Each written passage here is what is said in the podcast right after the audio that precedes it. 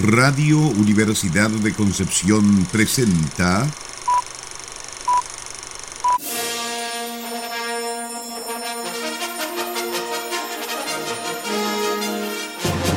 de película.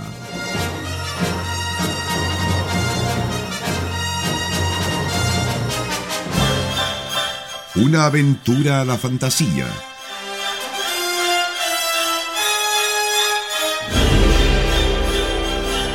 Un paseo por las imágenes que guardan tu memoria.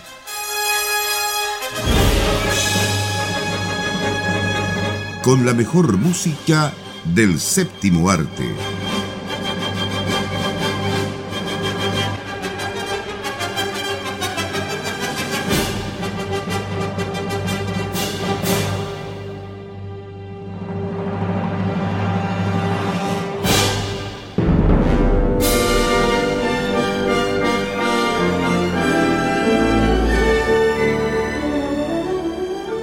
Buenas tardes, estimadas auditoras y auditores de Radio Universidad de Concepción. Damos comienzo a este nuevo programa en este octubre del terror, como dice la Sara, a ella que le encanta y a Nicolás también estas películas de que a mí me Es asustan. octubre del amor. No, del terror, Nicolás. No, del amor. Para mí es del amor. Y yo no tengo nada que ver aquí. ¿ah? es el mes en que yo me siento más querido en este programa. Eh, muy bien, muy bien. Ya, eso, eso es bueno, eso es bueno. Ya, Salira, ¿cómo estás? ¿Cómo estás, Nicolás? Eh, físicamente resfriada. Ah, Así te veo. Ah, Estás hablando me a ven, ti. sí, pero estoy bien, estoy sorprendida y estoy eh, asustada, un poquito asustada. Eso. Yo quiero saber cómo salió Felipe esta vez de la película, porque siempre llega reclamando que salió mal, por una u otra razón. No, en realidad eh, salí pensante eh, en, esta ocasión. ¿ah? Yo creo que eh, fue una película que mm, eh, me hizo me hizo recordar mucho también otras otras películas antiguas, ¿cierto? Hu- Hubo cosas que debo reconocer que sí me gustaron, ya, pero bueno, ahí iremos hablando de esta película que nos toca hoy día, que es The Black Phone, ¿cierto? O el teléfono negro también, como se conoció en algunos países esta, esta película, ¿cierto? Eh, del eh, director Scott eh, Der- Derrickson. Así Y es. justamente, y eh, bueno, y con uno de los uno de los protagonistas bastante famosos este último, este último tiempo. Em, alguien que ha retornado a las pistas. Sí, claro, el retornado, Ah, que lo elogiamos bastante por su rol de villano en la serie de Marvel El Caballero Luna, Moon Knight, Ethan Hawke, y que vuelve como villano. ¿ah? Parece que va a ser la nueva impronta dentro de su carrera. Sí. Me quedó que lo está haciendo bastante bien. Le quedó gustando. Pero no podemos dejar de reconocer que dentro del cast, ¿cierto?, de esta película, hay otras. eh, yo, yo digo que en realidad son cheques a fecha que ya se pueden cobrar porque son tremendos actores y son muy jóvenes además. Eh, sí, o sea, a ver, esta es una película que tiene en gran medida actores y actrices infantiles. ¿Ya? Eh, ese es un tema. Eh, es una historia que en el fondo es un típico coming of age y en ese sentido recurre a varios clichés. Tampoco es una película que desde el punto de vista de lo que trata como terror sea particularmente original, pero está muy bien planteada, muy bien hecha. Quizás mucho más realista que la mayoría de las películas de terror. Y para que ese realismo, eh, digamos, funcione, claro que tiene que haber buenas actuaciones. Y si bien el actor principal lo hace bastante bien, yo creo que aquí la que se lleva todas las flores, todos los galvanos, todos los premios, todos los elogios, es la que hace de su hermana, que no recuerdo el nombre, así que lo voy a buscar en este momento. Gwen. ¿es o La no? se llama Madeline McGraw. Ma- McGraw, y la justamente. que se llama Gwen. Bueno, justamente. Así es. Eh, pero ¿a qué me refiero con que es con esto de que es más realista?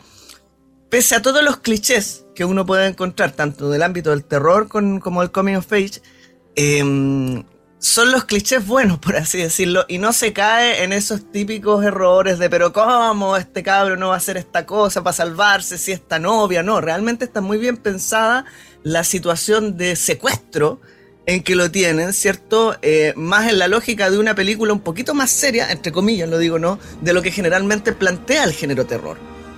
Y, y yo creo que eso lo va atrapando a uno, además del componente sobrenatural, que es súper discreto, está ahí presente, ¿cierto? Pero no es tan protagónico. Eh, me, refiero a que no es que te estén asustando todo el rato con presencias paranormales y fantasmas. Ocurre tal vez por aquí por allá, pero, eh, pero es un asunto que está muy bien integrado a la trama. Eh, y yo creo que la gracia de esta película es que logra atraparte, logra atraparte por lo que tiene que vivir el protagonista, pero también por cómo logra situarte en la realidad cotidiana de sus personajes, los conflictos familiares, el padre alcohólico, qué sé yo, eh, el, temor que se vive en la comunidad al saber que se están secuestrando niños y todo ese, eh, eh, todo ese tipo de elementos. Así que me parece que es una de las grandes películas de terror de los últimos tiempos, sin llegar a ser tan propositiva tal vez como lo fue Get Out o Midsommar, qué sé yo, pero de todas formas estamos frente a un cine de terror de alta factura, por así decirlo. Fíjate que en esta ocasión yo voy a ser la que discrepa un poco. a ver, a ver. Fíjate que yo esperaba un poco más. Me gustó, lo admito, pero para hacer película de terror, a pesar de que yo dije, ah, estoy asustada, no, en realidad yo no me asusté. Es más thriller. Siento, es más un thriller, siento yo, más un thriller. Estuve mucho más tensa de lo que estuve asustada, a pesar de que hay uno que otro momento, como bien dices tú, que, que es el efecto shock en el fondo, que te sorprenden y obvio que si no lo sorprenden uno va a llegar a saltar, porque yo siempre he dicho ahí no está la gracia en el fondo, que, que te asusten diciendo ¡buh! Eso para mí no tiene ninguna gracia. Eh, sí es una película muy entretenida, pero más que película de terror en sí, yo me imaginaba cosas terribles en cuanto al susto que iba a pasar, pero no fue así.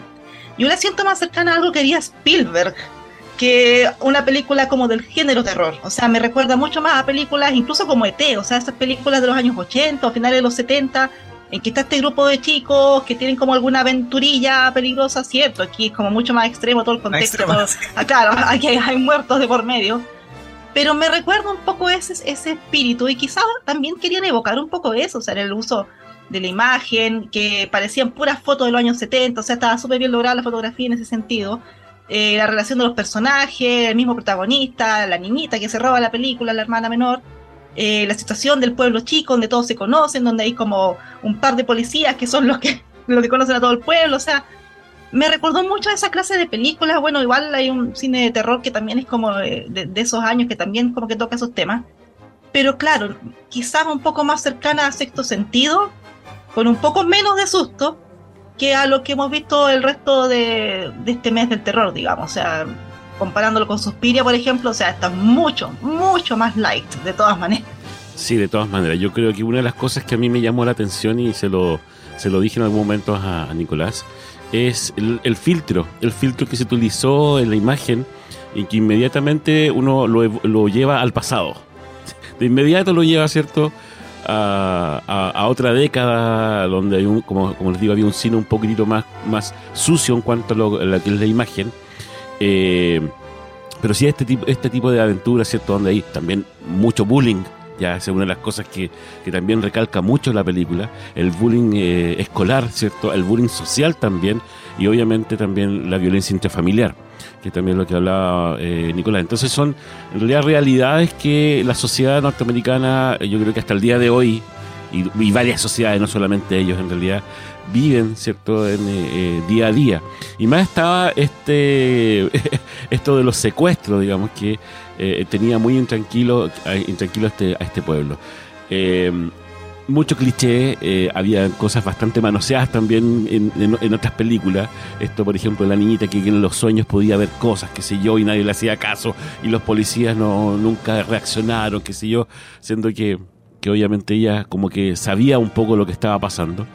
Eh, otra de las cosas que sí eh, encuentro positiva es que no se mostró en ningún momento el asesinato de los otros, de los, de los otros niños, digamos.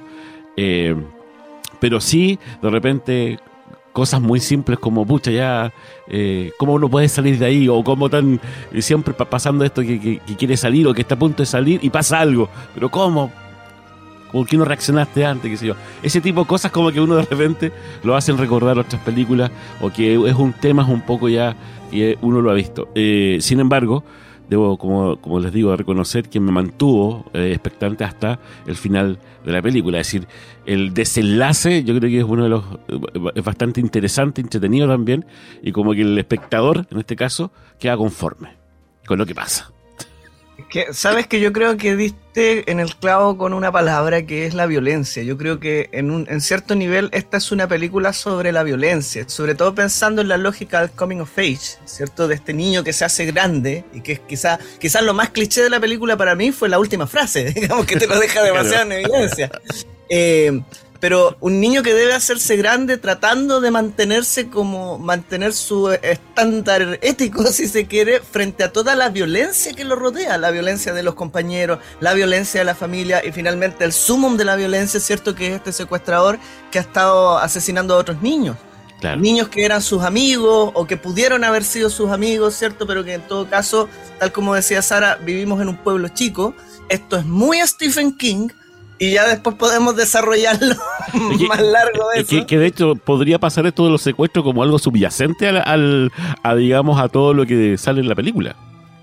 Claro, o sea, eh, y yo creo que eso es lo interesante, ¿no? Que te están Mm. contando una historia que tiene varias capas y logran hilarla suficientemente bien, ¿no? Porque a veces estas historias que tienen muchas capas se les escapan de las manos a, los a los Eh, realizadores. sí, justamente. Sara nos está retando. ¿Qué pasó? Vamos a la música. Vamos a la música. Oye, un- no- se nos había olvidado nuestro invitado esta tarde que se repite el plato otra vez, ¿ah?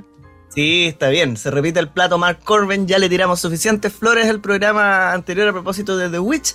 Así que vamos directo a la música. Tenemos esta tarde en de película eh, The Black Phone, el teléfono negro de Scott Derrickson, película estrenada este año, música de Mark Corbin.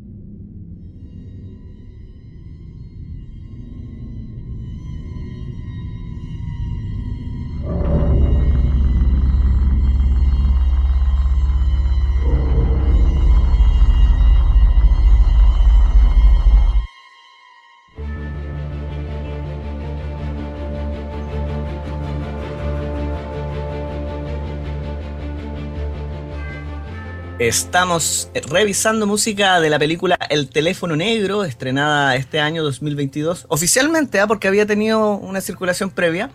Eh, música en esta ocasión de Mark Corben para esta cinta de Scott Derrickson. Yo quiero decir algo sobre la música, porque para que no digan, no, platos repetidos, no, Mark Corben, ¿qué pasó de película? Como que no hubiera más compositores, pero no, lo que a mí me encanta de esta banda sonora es que hayan quedado las dos juntas, La Bruja con The Black Phone, es que esta banda sonora es como todo lo contrario, un poco a lo que, a lo que se hizo en La Bruja.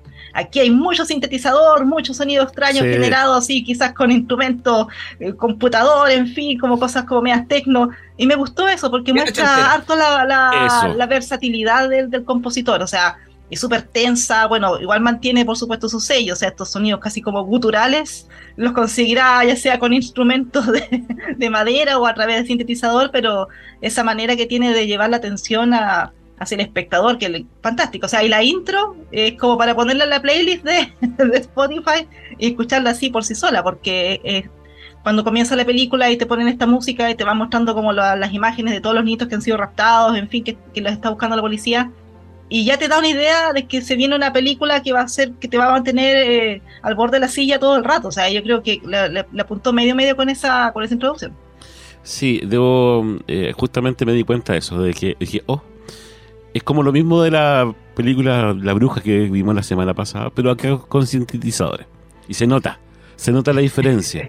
Eh, un poquito Dale, dale. ¿Cómo? No, no, sí, se nota la diferencia, se nota también obviamente que utiliza estos pulsos, digamos, que son repetitivos, ¿cierto? Dentro de la, dentro de la música y que de alguna forma te lleva también a una tensión dentro de, de, la, de las escenas. Eh, pero el sello de él es, indiscutible. digamos, se sabe inmediatamente que es Corbin que está en, en, la música. Eh, y, y, obviamente, como decía Sara, ¿cierto? Te, igual te transporta en el tiempo totalmente ochentero. Los sonidos son, que pero. estos sonidos de sintetizador que te, dan esa onda medio setentera, ochentera, más ochentera diría yo. Pero yo creo que aquí lo interesante es cómo se llega a un punto medio desde dos aspectos. O sea, es justamente está el sello Corben, que lo hemos visto en otras películas. O sea, más allá de la bruja, es alguien que lleva su buen par de décadas, digamos, dentro de este, de este rubro del cine. Pero también el sello Derrickson. La película más recordada probablemente de Scott Derrickson sea em, Sinister, Siniestro, que también es una tremenda película de terror que la gente detesta porque realmente la hace saltar. Es un terror mucho más convencional, digamos, más de, más de susto. Eh, con lo sobrenatural más presente, pero una de las cosas que se elogia mucho de esa película es la banda sonora que es rotundamente tensionante. Yo debo y, y, muy y muy de sintetizador, muy de sonido electrónico. Entonces, acá como que Corbin llega a un punto medio entre lo que él venía haciendo y lo que Derrickson venía haciendo. Y es bien interesante también esa fusión. Oye, hizo el 2005 el exorcismo de Emily Rose. O sea, para mí. Sí, tiene casi puras películas de, terror. el día en que la tierra se detuvo, mira qué interesante, igual, ¿ah? ¿eh? Inolvidable película. Y, el, bicho raro, Doctor Strange. Justamente. Yo te iba a decir, algunos lo recordarán como que su película más famosa es Doctor Strange, pero bueno. No, no, no. No, porque justamente uno no lo identifica con ese tipo de cine. Oye, Nicolás, pero el exorcismo de Emily Rose, yo lo comenté en, nuestras reuniones de pauta con Sara, es una de las películas que más susto me ha dado en la vida. Es decir, yo la vi en el cine, me recuerdo, y fue terrible porque te muestran grabaciones verdaderas del exorcismo. Del exorcismo de Emily Rose. Sara, toma nota para el próximo mes de octubre, por favor. claro, por favor. Maratón no, de, verdad, fue terrible, fue terrible. Maratón de exorcismos el, octubre de 2023. Fue, no, esa película es, muy fuerte. Yo creo que, bueno, es mucho más que, por ejemplo, eh, eh, eh, Stigma, me recuerdo también en, ese, en esos años una película de, de, esas características también. Pero el exorcismo de Emily Rose es fortuna. Sí. Sí, y lo otro que yo quería destacar, volviendo al, teléfono negro, es que esta está mm, basada en un cuento que aparece en un libro que se llama algo así como Historias modernas de fantasmas mm. o fantasmas modernos, no recuerdo exactamente, porque en español lo tradujeron simplemente como fantasmas y no dice mucho. no dice nada. claro, y es un libro escrito por Joe Hill, que probablemente si él nos estuviera escuchando se enojaría mucho porque voy a decir esto, pero es el hijo de Stephen King. Ahora, lo que quiero aclarar es que él nunca se presentó como hijo de Stephen King hasta que ya lo habían publicado. Ni siquiera su editor se enteró hasta bastante tiempo después de que él ya había publicado. Y él justamente no quería que lo asociaran con su padre porque quería que reconocieran su propio trabajo. Y actualmente es uno de los escritores de terror más importantes que existe en el mundo de la novela, el cuento, el cómic, la televisión. Eh, y ahora, cierto, con, con, esta película se le da todavía más plataforma a su carrera. Lo interesante es que son eso, a propósito de los clichés, son historias tradicionales de fantasmas movidas a contextos más contemporáneos. Y sí tiene mucho esa influencia de King justamente en esto del grupo de niños, ¿cierto? Los escenarios.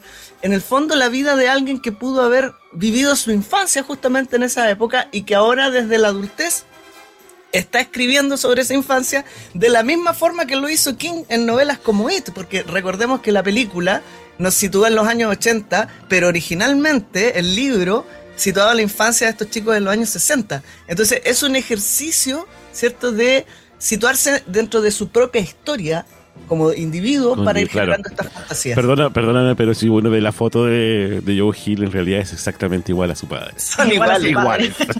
Oye, pero aprovechando que estás hablando de, de It, eso me gustó mucho de esta película, que no era necesario en el fondo mostrar el crimen mismo con detalle de los niños, para que tú puedas en el fondo sentir como la pena por, por, lo que le está pasando. O sea, todas estas películas cuando hay niños o adolescentes, qué sé yo, igual a uno el corazón de tía le, le, llega le llega con otro con otro significado, digamos.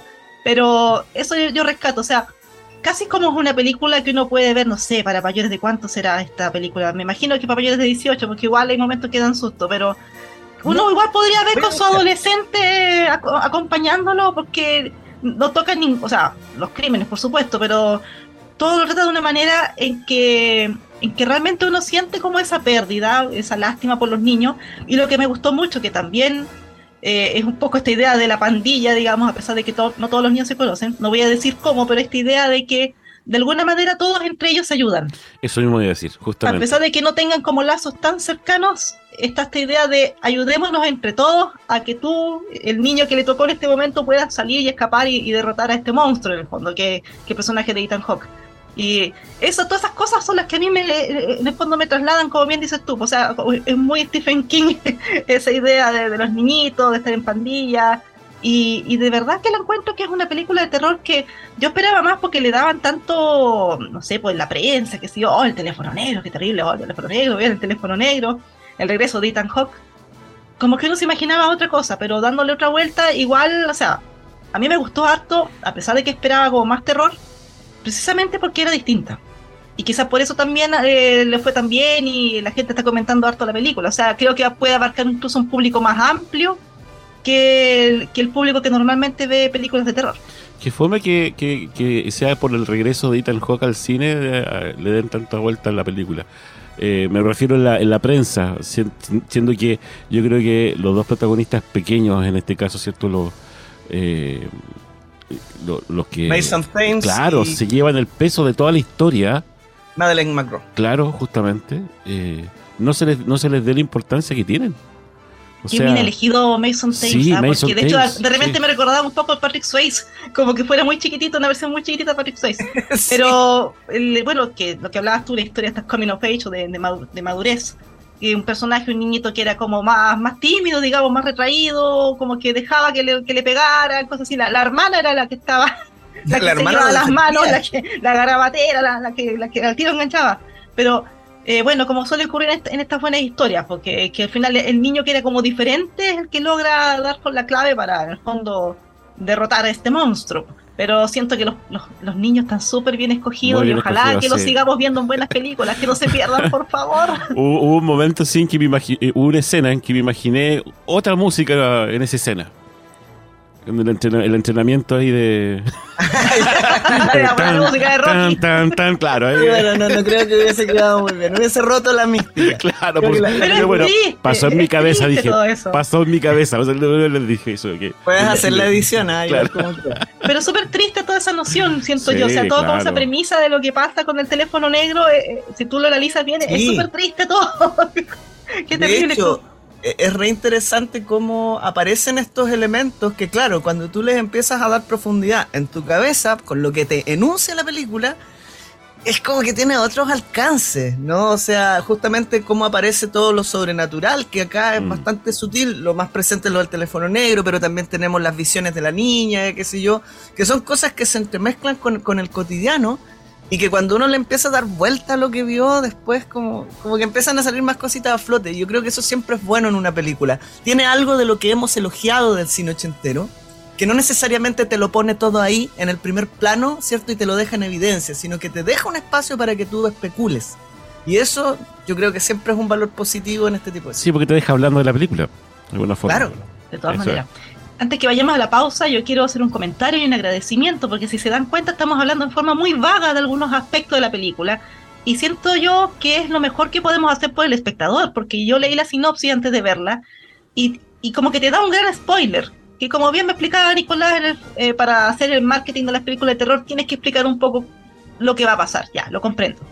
Pero agradezco que estemos hablando sin forma vaga porque siento que si uno ve la película sin saber absolutamente nada, probablemente va a tener por lo menos un 20% más de susto del que tuve yo cuando, cuando la vi, porque ya sabía eh, cuál era el giro que iba a dar la, la trama, de- en cierto aspecto, digamos, de la parte sobrenatural. Eso. Sí, cierto, cierto. Lamentablemente así funciona el cine terror, tiene que apuntar al efectismo y los, los trailers no se salvan de eso. Pero si no ha visto el tráiler y está escuchando este programa, no vea el tráiler, vaya directamente a la película, la a disfrutar más, mucho más. Estamos revisando The Black Phone, El teléfono negro, película estrenada este año acá en Chile, dirigida por Scott Derrickson, música de Mark Corbin.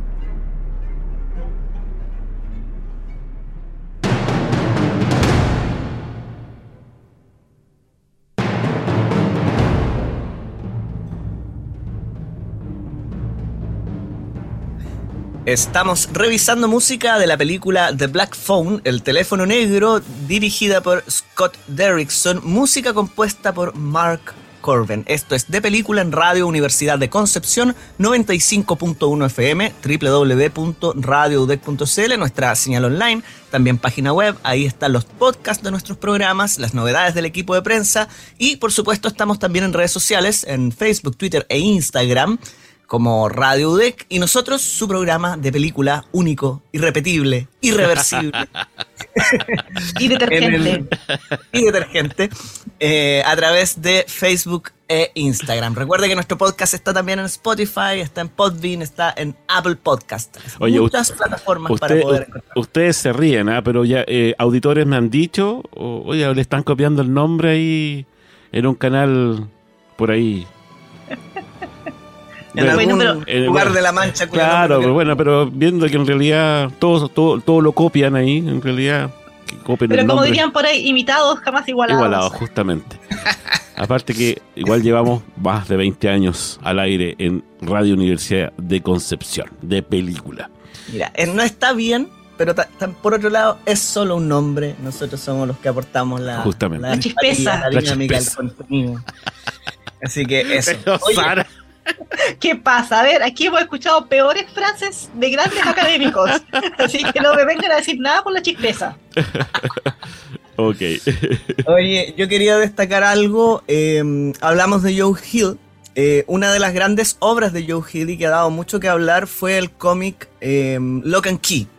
Lamentablemente, la serie que se puede ver por streaming de Lock and Key no representa para nada lo que es el cómic. Y aquí uno ve escenarios que puede homologar bastante lo de esta película respecto de cómo trata los temas familiares, cotidianos, etcétera, en un marco sobrenatural.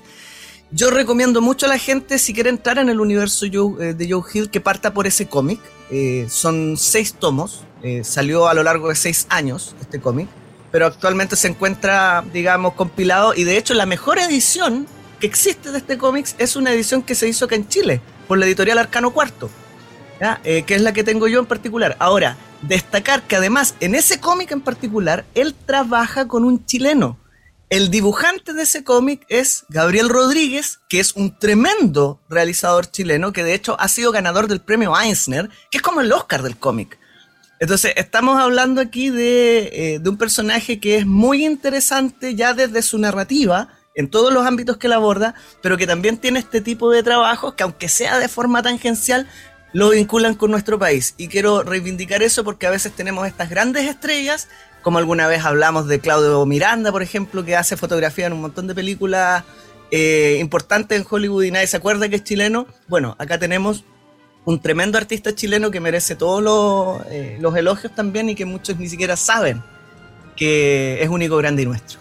Así es, tenemos bastantes artistas que han sido premiados a nivel mundial también en, en varias, en, en- varias, digamos, eh, disciplinas de las artes y que a veces pasa totalmente desapercibido, como dice Nicolás. Pero anda que sea un jugador de fútbol.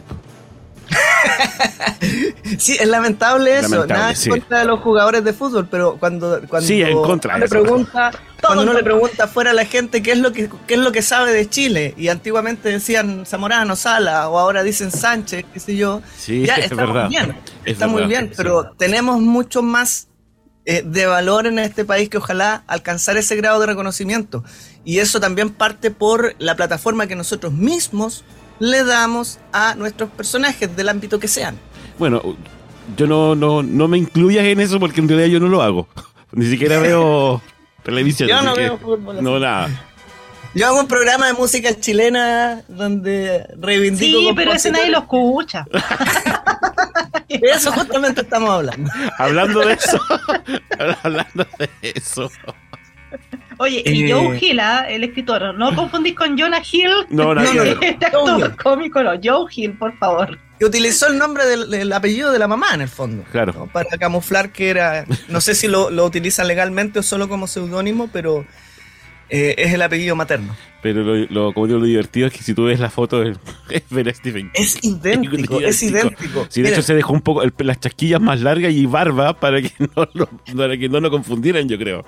Yo una vez, esto como anécdota, eh, me, encontré con una entrevista que le hacían a Joe Hill en el contexto de la FIC acá en Chile hace unos años atrás, justamente a propósito de Lock and Key. Se lo tenían de invitado y yo pongo y están entrevistando a Stephen King.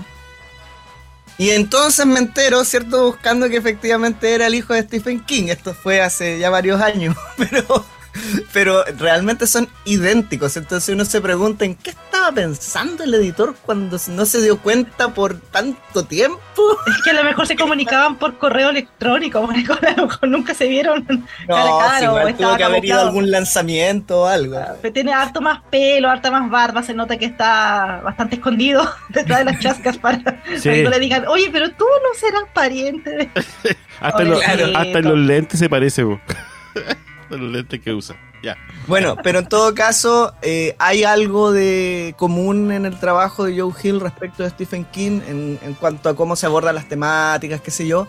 Pero sí también hay que reconocer que él tiene su propia narrativa. Y yo lo recomiendo mucho como autor. Eh, yo no lo conocí hace tanto tiempo, pero realmente creo que algunas de las mejores cosas del terror, de la fantasía que he leído en los últimos años han sido precisamente de Joe Hill. Muy bien, pues. Ya. Es tiempo ya que empecemos a despedir nuestro programa por esta, por esta semana. Eh, y estamos preparando ya el próximo, el próximo capítulo, por si acaso. Y se viene con todo, se viene muy bueno. Cerrando el ciclo, pero sí, con broche de oro. Con broche de oro. La guinda de la torta, como dicen. Y también estamos preparando en reuniones de pauta en que Nicolás no está. Eh...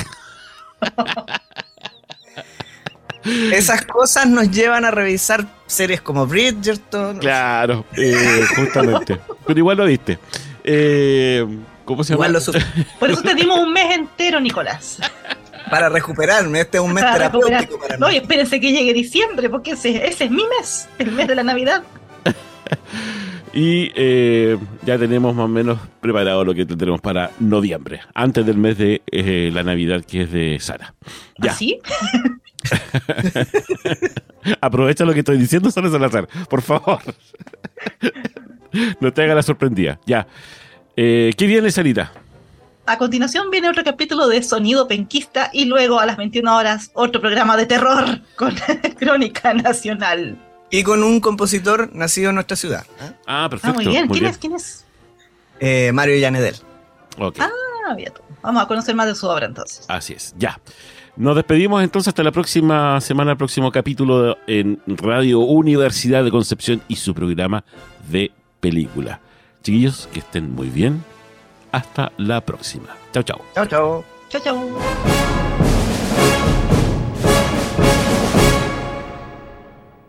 Radio Universidad de Concepción presentó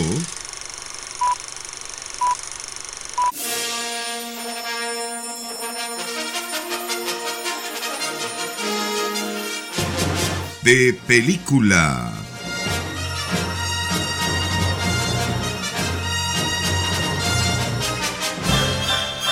Una aventura a la fantasía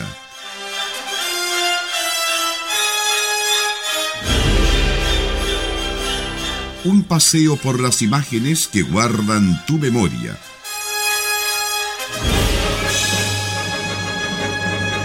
Con la mejor música del séptimo arte.